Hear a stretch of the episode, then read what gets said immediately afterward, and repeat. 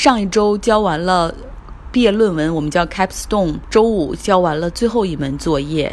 感觉到特别的轻松，同时也很空虚。就这一年哦，就这样结束了，好快。现在好多人问我说，这一年最大的感受是什么？我就觉得时间不够，但是同时收获也很多。在国内，其实每一天工作，我的收获也很多，因为可以和各种各样的专家、大牛的创业者或者投资人们聊天。每天你在这个行业里面都会有来自不同方面的新的收获。但是在学校学习这一年。更能够静下心来去学东西，而且并不着急去产出，不像过去在做媒体的时候，哦，我知道一些新的东西，然后我想马上加工告诉大家。而现在这一年的知识，更多的是在我的大脑里面，然后在身体里面积蓄，也许在未来的某一个时间会爆发。学了很多新的知识，也面对了自己的恐惧，经济学、统计学，学 public policy 公共政策的制定，美国的政策和政治。不仅可以学知识，听这个教授给你讲，然后更多很多是从同学身上去学东西。觉得在这儿有一个很好的 privilege 优势，就是你能够听本国的人讲本国的事儿。过去我们总说历史是任人打扮的小姑娘，因为。的人，然后写不同的历史，或者从不同的角度去阐述历史，多少会带着 unintentional biases，就是说那种潜意识里的偏见。比如说，像美国人写中国的历史，或者美国人去讲中国的事儿，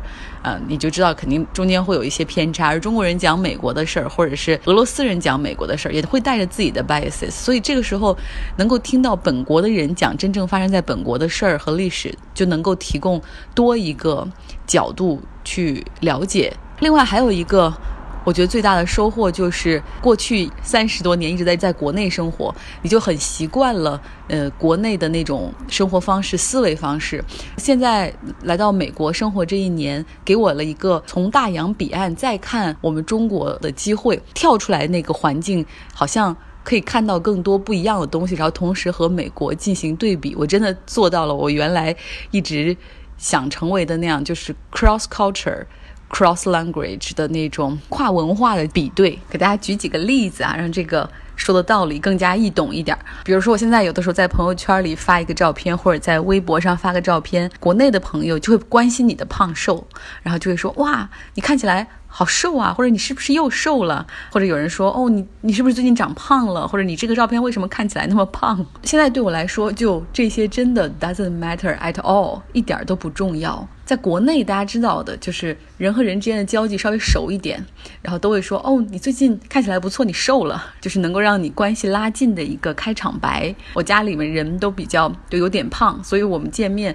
十几年来打招呼依旧是：“哇，你看起来胖了，或者你你好像最近瘦了，加油锻炼，然后管住嘴，迈开腿。”然后现在我就看到这样的留言，就会觉得不舒服，就是你要这么。直接的说嘛，就我的胖瘦，当然你们可能是好意，但这个真的重要吗？你没有别的话给我留言，只是来评论我的胖瘦吗？所以有的时候我就会回一句，我说哦，其实胖瘦真的不是那么的重要，最重要的就是身体健康。国内已经有很多年流行的那个文化，就是什么好女不过百，然后一定要瘦，然后最好女生好看都是一百斤以下。前两天看到那个。求婚的帖子，然后看到有微信公号这样说：奚梦瑶，哇，身材真好，她一米七八，但是体重只有九十五斤，哇，这样的身材太好了。可大家想想，那么高的身材，然后只有九十多斤，不觉得太瘦了吗？然后或者是不够健康，对吧？然后在这边，好多人会说美国人很壮，然后或者是有些微胖，但是大家都是。冲着健康去的，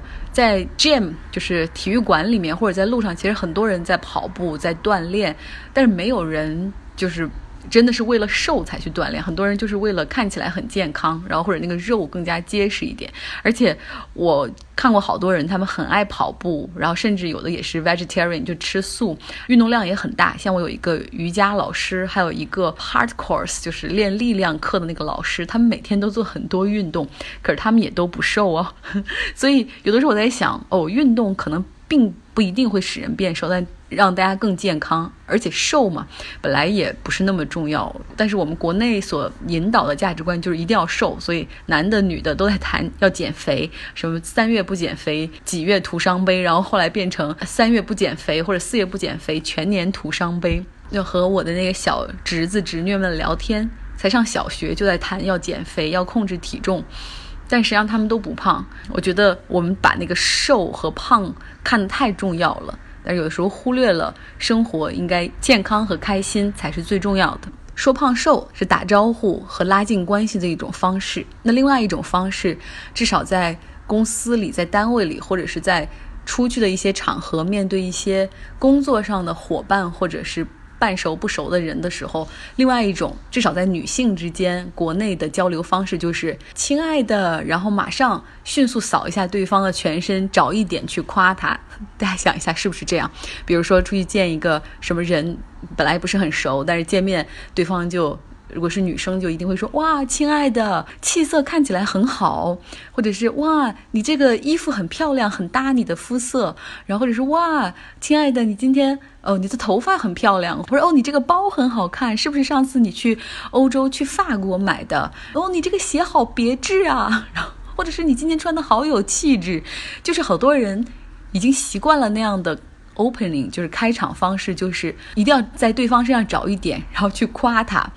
才能够好像把这个下面正常的对话进行下去。然后现在有的时候我听起来那样的开场白，然后就会觉得哇，浑身起鸡皮疙瘩。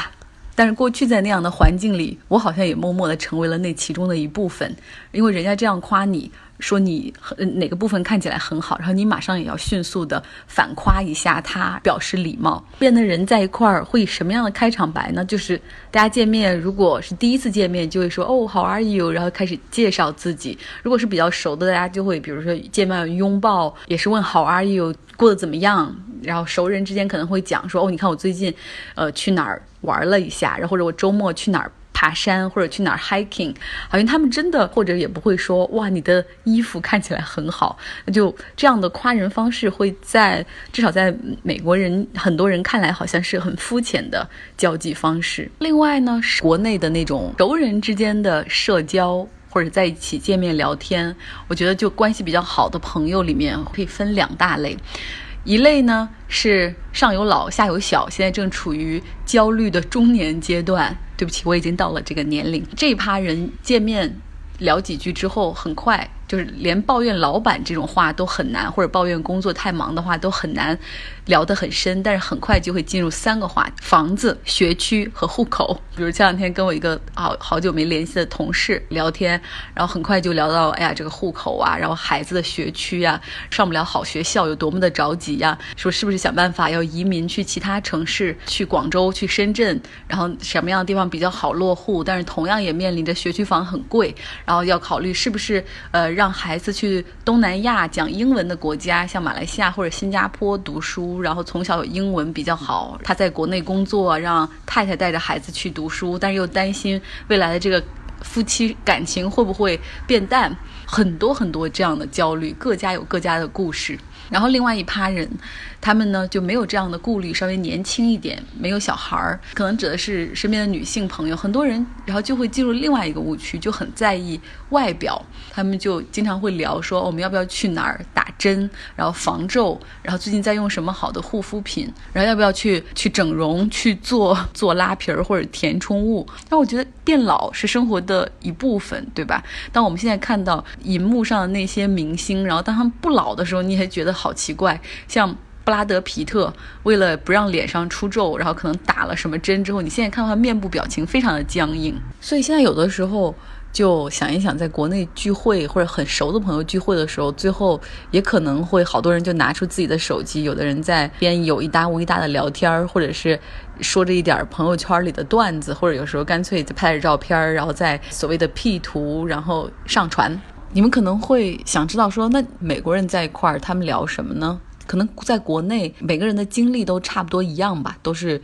小学、中学，然后大学找工作，然后结婚生孩子，就人生轨迹没有什么特别不同。大家的兴趣爱好，国内的朋友开玩笑说，现在的兴趣爱好除了挣钱，也没有什么别的了，剩下就是刷刷剧之类的。但是这边呢，就好多人他的生活轨迹。很特殊，就每个人都有自己不同的故事，还有很多人有自己非常有趣的兴趣爱好，而且深度钻研的兴趣爱好。比如说，我有一个朋友，日裔美国人，父母是日本人，然后移民到美国，然后他是我们学校环境学院的 PhD。博士生，主要研究的是水源污染和水源环境的保护以及相关的公共政策。他的兴趣爱好是徒手攀岩，所以当我发现他有这个兴趣爱好的时候，我们很多时候就他给我讲如何去徒手攀岩，然后包括他在一些国家公园里的经验。什么叫徒手攀岩？Rocket climbing，通常呢是他和他的另外一个就是 Rocket climbing buddy，就他们两个人就很熟悉对方的步伐呀以及身体的状况，然后他们会一起去优胜美地的。一个地方，然后找一个很陡峭的山，然后但是又可以 workable 的山，然后去爬，然后甚至有的时候会去爬内瓦达山脉。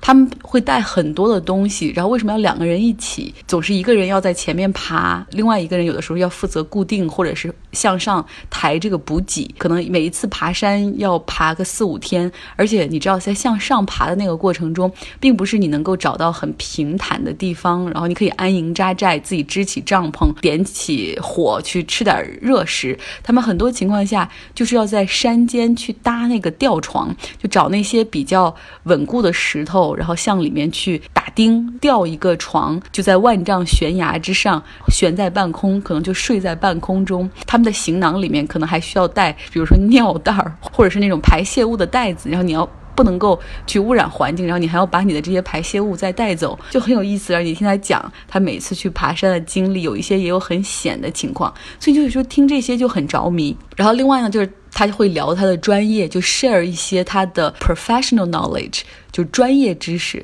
因为他是研究水源的嘛，有的时候我会经常聊，比如水质的情况。当时刚刚从国内来的时候，觉得 Berkeley 的水说不上来就不解渴，所以一开始我总是去超市里面去买那种罐装的水，然后回来喝。然后后来他又跟我说，你不需要这样，因为。Berkeley，还有旧金山，包括奥克兰的这个湾区的水源，都是从优胜美地那边引过来的。就是好多好多年前，因为湾区这边。到了夏天就会有漫长的旱季嘛，就可能好长时间也不下雨，所以那个时候可能有大半年六七个月不会下雨，所以那个时候的水源就很早就谈下来跟优胜美地，然后也是付钱的，把优胜美地里面的冰川的水，然后引到湾区这边供人饮用。他说，所以说所有的水水质都非常的好，甚至好过很多地方的矿泉水，你可以直接饮用。然后自从听他讲完这些之后，我再也不喝罐装水了，然后现在经常就是 tap water 打开。街上就直接喝，所以说有的时候人会聊自己的爱好、经历，还会讲自己一些专业的知识，但是又很有趣。然后另外呢，大家在聊天的时候经常会聊自己的经历嘛。然后这又发现，在跟国内有一个很大的不同，在美国很多人都以自己 humble beginning。很自豪，家庭情况并不好，但是他自己通过努力实现了 social mobility，就是实现了这种阶层的跨越。所以你会听到很多人在讲自己的故事的时候，都特别自豪的说：“说你知道吗？我是我们全家第一代的大学生，就我父母可能高中都没有念完，在这样的环境里面，然后我自己怎么样去努力，然后实现了我是第一代大学生。然后想一下，在国内好像谁的就是家庭情况是不是很好，或者是什么，大家都。”不喜欢拿出来 share，或者是并不觉得 I'm proud of my humble beginning，就是不为自己的卑微的出身感到自豪，更多的是感到自卑，对不对？有人说不是这样的，说是我的偏见，但是你想没想过，有一个词在社会上还成为了一种现象，就叫凤凰男。凤凰男就是其实说是山沟里飞出的金凤凰，但是一般来说是那种家庭出身在比较贫寒，然后几经努力考上大学的农村的男孩，然后他们凭借自己的努力在大城市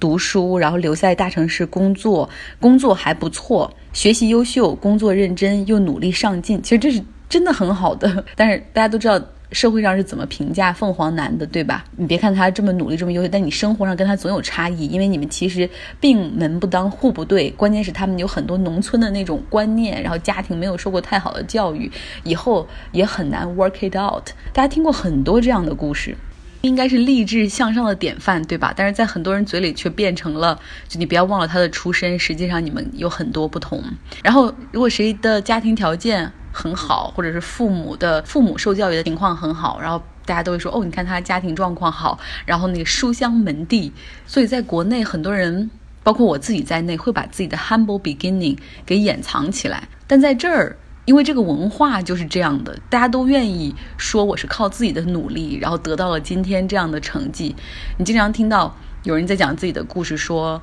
我是我们家的第一代大学生，甚至是第一个从高中毕业的人。我从小生活的那样的一个社区，有很多枪战和毒品，然后我参加过的。葬礼比我参加过的婚礼都多，然后从小是妈妈一个人抚养我长大的，然后怎么怎么样，然后我们都会觉得哦，真的很不容易，很厉害，都很认可这样的经历。但是大家想一想，如果有一个人这样讲他的经历在国内的话，表面上大家会说哇，你你真不容易，然后你好了不起，但是内心上很多人可能会会想说哦。估计他在这样的一个环境中生活，他肯定有很多的不好的习惯，或者他有很多以前不好的那样的朋友，尽量还是要离他稍微远一点。或者是你看他在一个单亲家庭里环境中长大的，很可能心里有一些哈跟我们不太一样的地方，很可能比如心里阴暗的面，会吧？大家对这样的 context 和这样的潜意识都很熟吧？美国环境之下，每个人都可以放得很开，然后去讲自己的故事，讲自己的过去，然后不会因为 humble beginning 感到自卑，我们为自己的努力而感到自豪。其实，在国内，我很少会跟人家说说哦，其实我父母，我我的妈妈只是念完高中，我父亲连初中都没有念完。我是凭借自己的努力从小城市，然后来到北京读书，凭借自己的努力找到工作，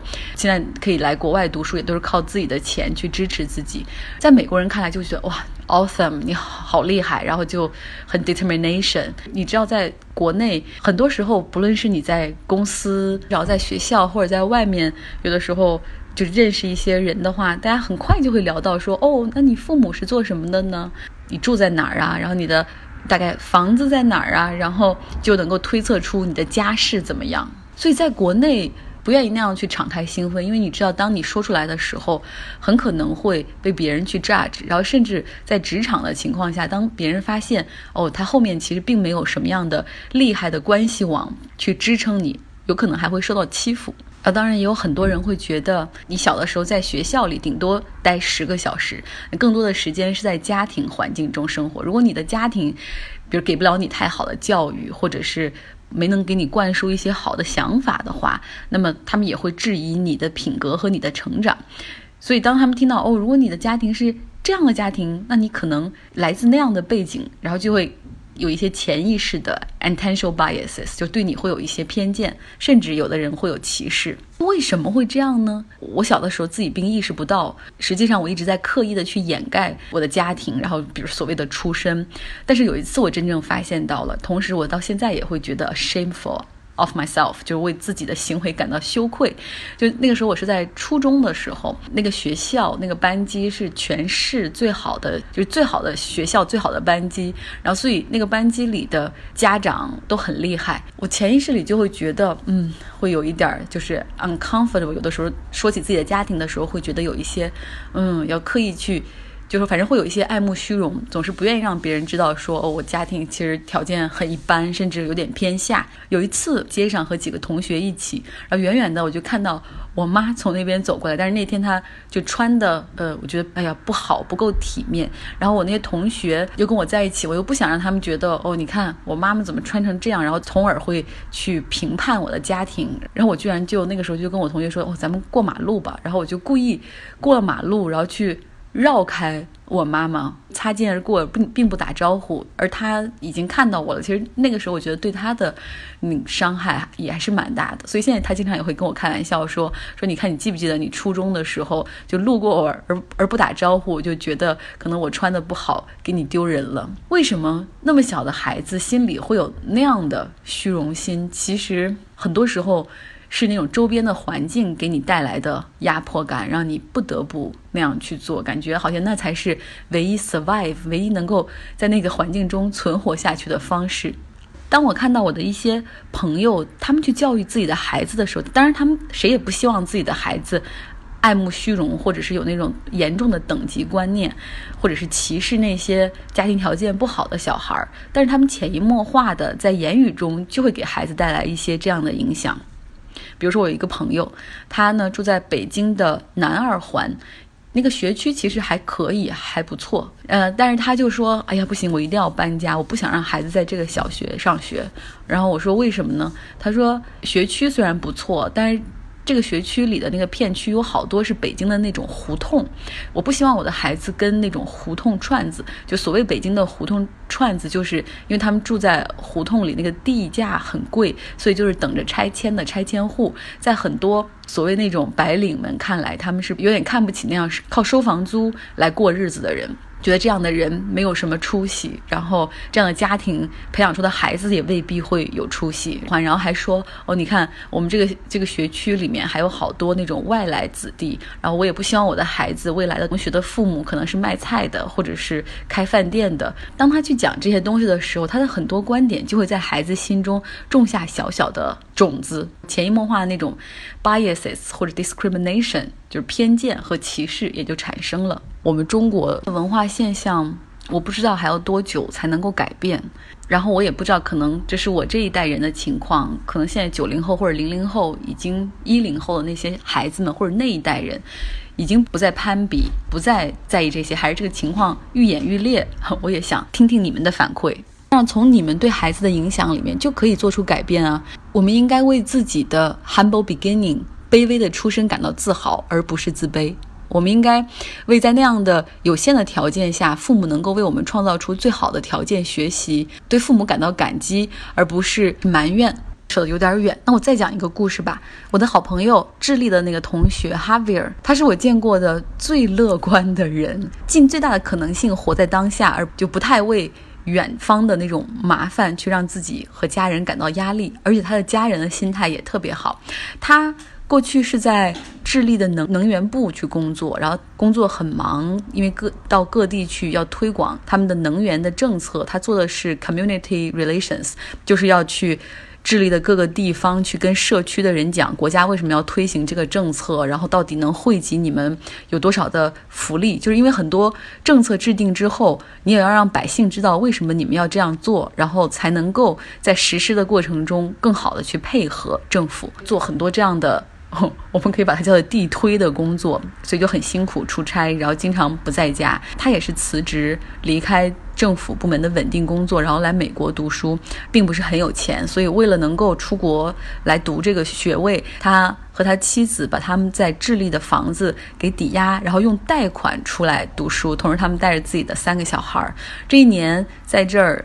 除了学到很多东西之外，他认为最大的收获就是有更多的时间陪家人、陪孩子。然后眼看就毕业了，我经常会问他，我说：“哎呀，我说怎么样啊？找工作的情况？”因为我知道他其实比我可能更需要用钱，因为回去要面临着被银行抵押掉的房子，你要去还那个贷款。然后，但他还说：“哦，我们准备毕业之后在美国再玩上两三个月，然后带着孩子们到处去逛一逛，因为毕竟这是 one time in your life，就是可能一生中只有一次这样的机会。”一家人可以在一起玩上两三个月，去公路旅行。问他和他太太，我说：“原来你完完全不想经济上的压力吗？”然后他就说：“哦，到时候事情就是用我们中国人的话说，车到山前必有路，何必要用现在这样的方式去 bother yourself，让你自己感到 和家里人感到不开心呢？你去他们家的时候，你会发现，哦，他的家具就很不搭，黄色的凳子、蓝色的凳子，然后好像都不是一套的。然后我就问他，我说这些从哪儿来？他就说：哦，我们都是在路边，有的时候捡的，没有那种经济实力去全新购买家具，有时候就会在路边看到那种废弃。的家具还不错的就捡回来，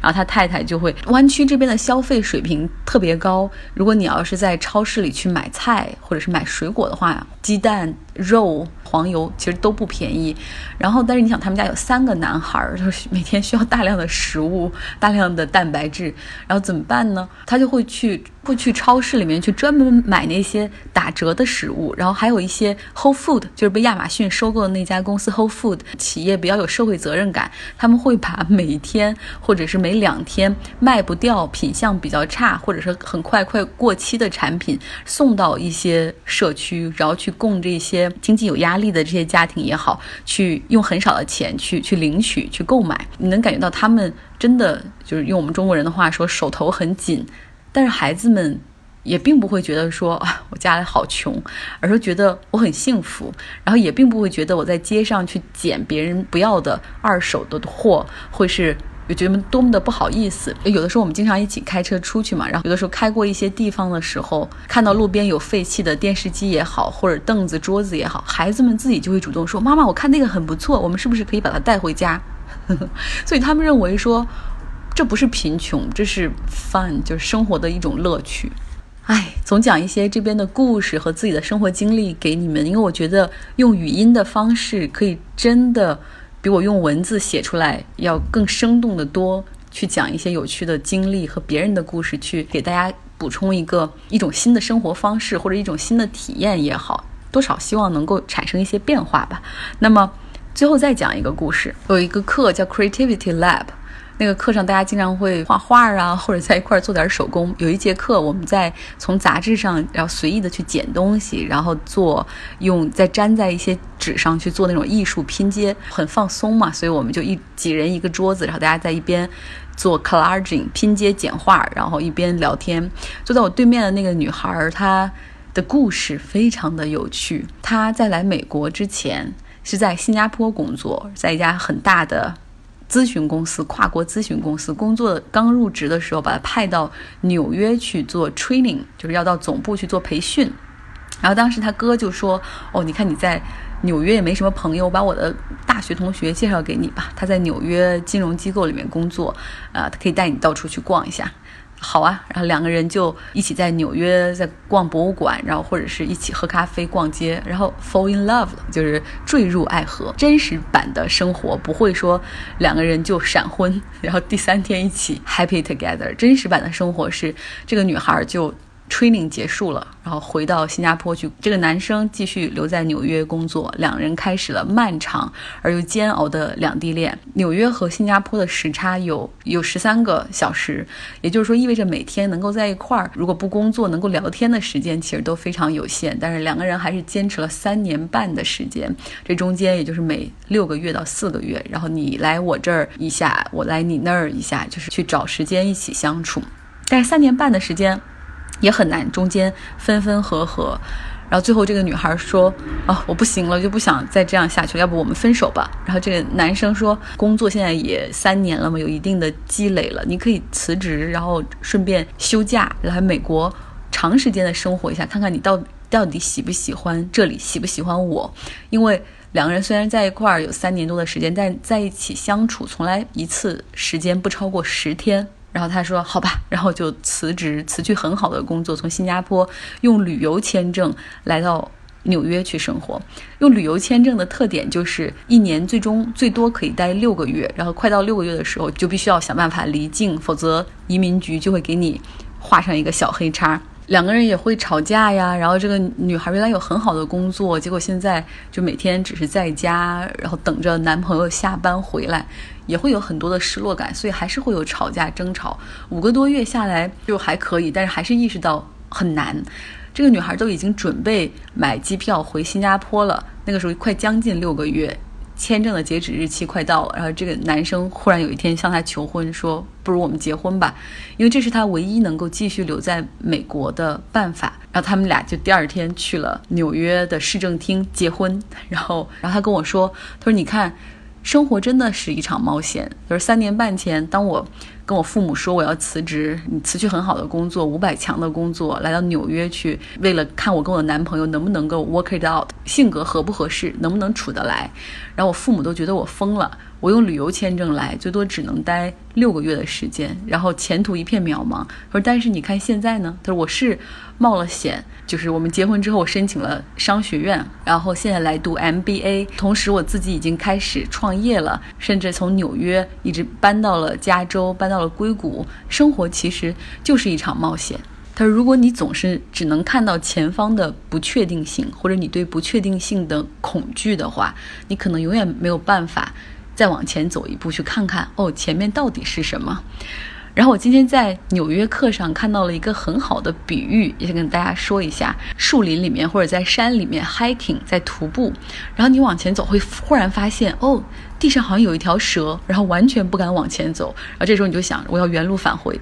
越快越好，回到我的 comfort zone，就是安全区。但这个时候，你只需要往前走一小步，一小小步，你就会发现它其实不是一条蛇，它可能是蛇蜕下来的那个皮，一点危险都没有。但是如果你就因为那一小步没有往前，你就会错失前面大好的风景和更多的可能性。生活也是一样。蛇会蜕皮嘛，然后每蜕下的皮，蛇就成为了那个有新的皮肤，更加光滑，更加亮丽。其实，在生活中，我们的人也是一样，你蜕下的那个皮，实际上是你对某件事情的恐惧，然后最终你会成为那条新的小蛇，继续往前，而留在原地的只是你蜕下的那层皮，是那层恐惧。我离开原来自己的舒适区一年了，我感觉这一年收获很多，也遇到很多挑战。更多的不确定性，而有的时候我也会在很难的情况下，或者是很不顺利的情况下，也会掉眼泪。就是说，哦，我到底是在在为了什么？原来生活充满了确定性，你